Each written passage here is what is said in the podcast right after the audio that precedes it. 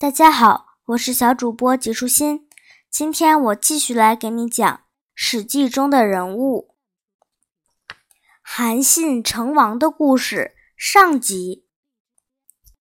淮阴侯韩信就是淮阴人，在他还是平民时，家里很穷困，操行也不好，因此无法被推选担任地方官吏。加上又不懂得做买卖维持生计，所以经常到别人家讨饭，大家都很讨厌他。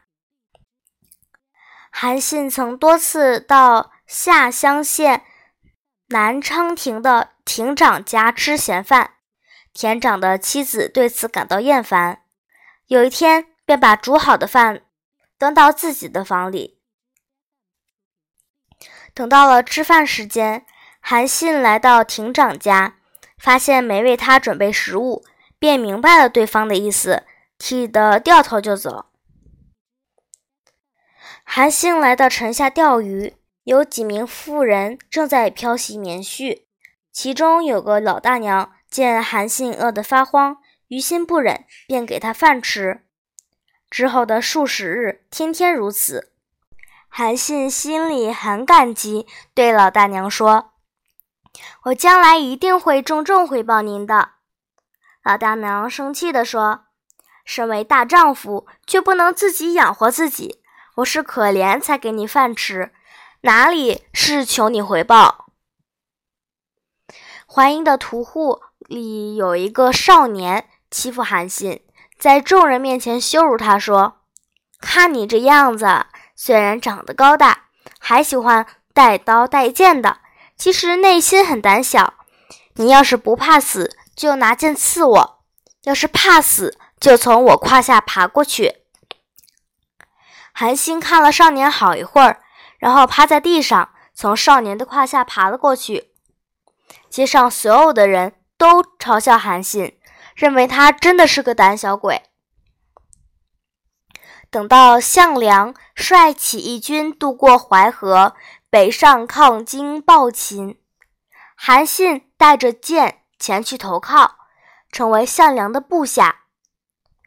这时候的韩信还没有什么名气，项梁兵败身亡，韩信转而投靠项羽，项羽任命他当郎中，也就是侍从人员。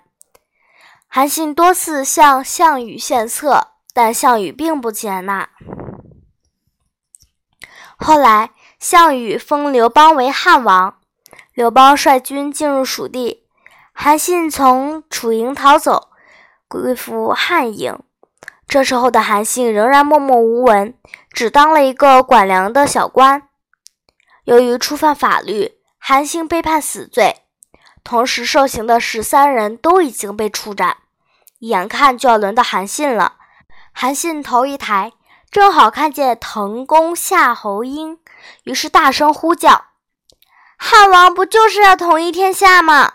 为什么要斩壮士？”滕公一听，非常惊讶，看了看韩信，觉得他相貌非凡，就把他释放了。滕公与韩信交谈后，发现他是个人才，就把他推荐给汉王。刘邦不觉得韩信有何与众不同。只让他当治粟都尉，管的依旧是粮。萧何数次和韩信交谈，也非常的赏识他。汉军大多不是蜀人，不愿进入蜀地。当汉军来到南郑时，已经有几十个将领在途中逃走。韩信心想，萧何等人已经多次向汉王举荐，汉王。仍然未对自己加以重用，不妨也跟着逃走。萧何一听说韩信逃跑了，还来不及上奏，就亲自追了出去。有人将此事禀报汉王，说萧何丞相逃走了。刘邦大怒，萧何是刘邦重要的谋臣，听说他也逃走了，顿时让刘邦感觉失去了左右手。两天后，萧何回来拜见汉王，汉刘邦又生气又高兴，问萧何：“你为什么要逃跑？”萧何回答：“我哪里敢逃？我是去追人的。追谁？追韩信。”刘邦开口大骂：“逃跑的将领有几十个，你为什么都不追，偏偏去追韩信？别想骗我！”萧何说：“那一类的将领，随随便便就找得到，而韩信可以说是国士无双，再也找不到第二个像他那样的人了。大王如果只想在汉中称王，那就不需要韩信；如果想要竞逐天下，除了韩信，还能找谁共商大计呢？就看大王如何决定了。”刘邦说：“我是想往东边发展呢。”怎么能够一直闷在这里呢？萧何说：“若是想往东发展，那就重用韩信；若是不重用他，他迟早会再逃走。”刘邦想了想，说：“好吧，看你的面子，我任命他当将领。只是担任将领，韩信是留不住的，那就让他当大将军吧。”太好了。于是刘邦打算把韩信召来。拜他当大将军。萧何说：“大王素来傲慢无礼，如今拜大将军都是像在叫小孩玩游戏似的。这就是韩信为什么会离去的原因。大王如果想重容韩信，应该选好日子，沐浴斋戒，设置高坛和会场，一定要礼数周到了才可以。”刘邦答应了萧何的建议。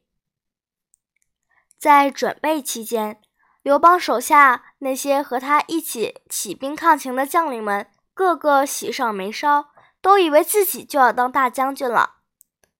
等到授职典礼一举行，看见汉王居然是要拜韩信为大将军，所有人都大吃一惊。